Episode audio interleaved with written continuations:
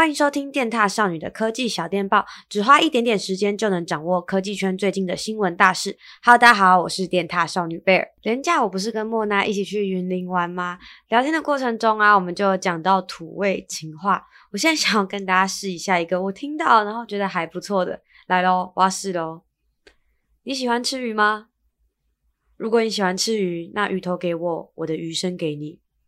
怎么样？有没有被撩到？可以吧？我觉得余生给你听起来超浪漫的，这个我可以。如果你有被撩到，记得留言。那本周一样为大家带来三则科技新闻。之前有一个语音社群软体 Clubhouse 非常的红，大家现在还有在玩吗？我是已经有一点退坑了，因为一开始在上面的话题都好严肃，下班后还要听这些严肃的话题，我就觉得 有点累。那比起 Clubhouse 啊。我可能会更想要把这个时间拿去追剧。那不知道现在正在听 Podcast 的你们，还有没有在玩 Clubhouse 呢？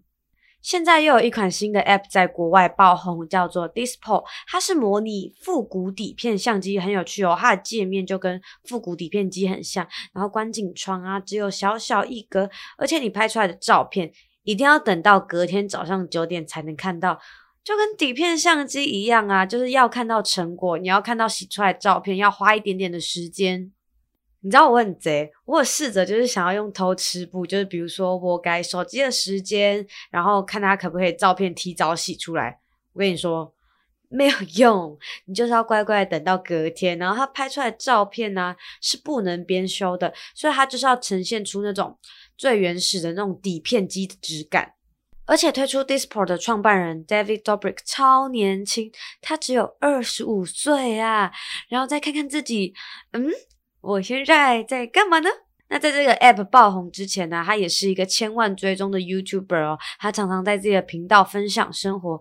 那创办人 David Dobrik 他表示，会想要创作出这样的 app，是因为他以前呢跟朋友一起参加聚会的时候，朋友们会在整个房子里面就是放满底片相机，然后就是叫大家也就是记录下每一个时刻。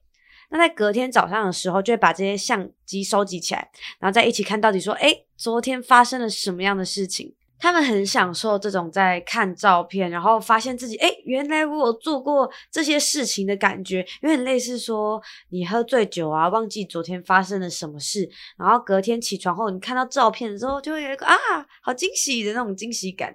嗯，但通常啊，如果 喝醉的话，隔天看到的都会是。很惊吓的画面吧，因为我一般都是听到朋友喝醉后的那种很荒谬的故事，很少有喝醉后还有值得记录的回忆。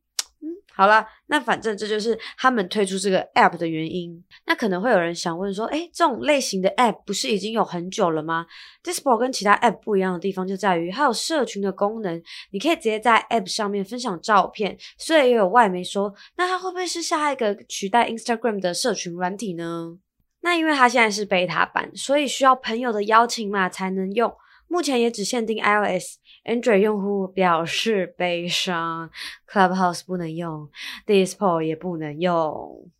我自己还没有玩很多天，但我本身就很喜欢底片的质感，而且我觉得等待照片洗出来啊，照片拍的成不成功这件事。很值得期待，你们真的要自己玩的时候才会有这种感觉。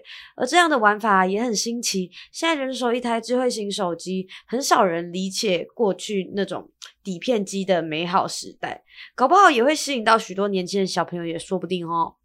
第二则科技新闻，虽然 iPhone 十三要等到今年的秋季才会见到，但现在已经有不少关于 iPhone 十三的传闻。苹果的分析师郭明奇就提出了几大重点。第一个。iPhone 十三呢，它会跟 iPhone 十二一样，维持四个机型：iPhone 十三 mini、iPhone 十三、iPhone 十三 Pro、iPhone 十三 Pro Max，而且它的尺寸啊、荧幕大小都会是一样的。第二个就是 iPhone 十三一样会有刘海，但是它会变得更窄一点点。这个传闻呢，之前在 iPhone 十二上就有听说过，但有可能会在今年的 iPhone 十三才见到。第三点就是依然会维持 Lightning 的连接部。郭明奇有说，苹果如果真的要在 iPhone 上换掉 Lightning，他们不会改用 USB-C，而是会用 MagSafe 的无接孔设计。但这件事情啊，还不会发生的这么快，因为这个技术呢还不够成熟。那在两款高阶的 iPhone 十三上，它的荧幕更新率啊可能会达到一百二十赫兹，就跟 iPad Pro 一样具备 ProMotion 的技术。第六点，只有在 iPhone 12 Pro Max 上具备的感光元件位移式光学影像稳定功能，在 iPhone 13系列上每一个机种呢都会搭载这项功能。那在镜头光圈的部分也会更加升级。最后，他们把一些零件放得更紧密，那多出来的空间呢，就可以让这四款 iPhone 都会有更大的电池容量，所以重量来讲呢，可能会再重一点点。以上呢就是目前 iPhone 十三的传闻。去年没换新手机的你们，哼哼，现在差不多可以开始存钱准备换 iPhone 十三喽。第三则科技新闻：下周三月十号晚上，华硕会发表他们新一代的电竞手机 ROG Phone 5。那目前的传闻呢，包括它会采用高通骁龙八八八的处理器，三组镜头的配置，一百四十四赫兹的荧幕更新率，还有六千毫安时的电池容量。另外，最近跑分网站 Geekbench 它的测试数据显示说，诶，ROG Phone 5最高可能会具备 18GB 的记忆体哦，已经是目前最大的手机记忆体了。是说去年也有到 16GB 啦，但 18GB 就是又更加突破了。相机评测网站 DxOMark 也曝光了不少外观的部分，他们曝光的图啊，背面有一块三角形区域，采用华硕今年爱用的点阵图设计。你可以看到他们今年的笔电啊，也有类似的特色。然后 LG Phone Five 的背盖上面有一个败家之眼的 logo，看起来很像会发光，不知道可不可以换图案，或者它只是一种用反光做出来的效果。但这之中啊，有一个让我非常混乱的原因是在 ROG 官方微博，他们有释出一段影片，看起来像是在 ROG Phone 5的背盖加了一个长形小荧幕，可以有像跑马灯的灯效。然后两者，我刚才前面说的跟我现在说的，两者都看起来是非常真的，所以就会让我很怀疑说，诶，难道这次 ROG Phone 5会有两种外观吗？还是第二种有小荧幕的，可以跑跑马灯的，会是他们跟腾讯合作的定制版吗？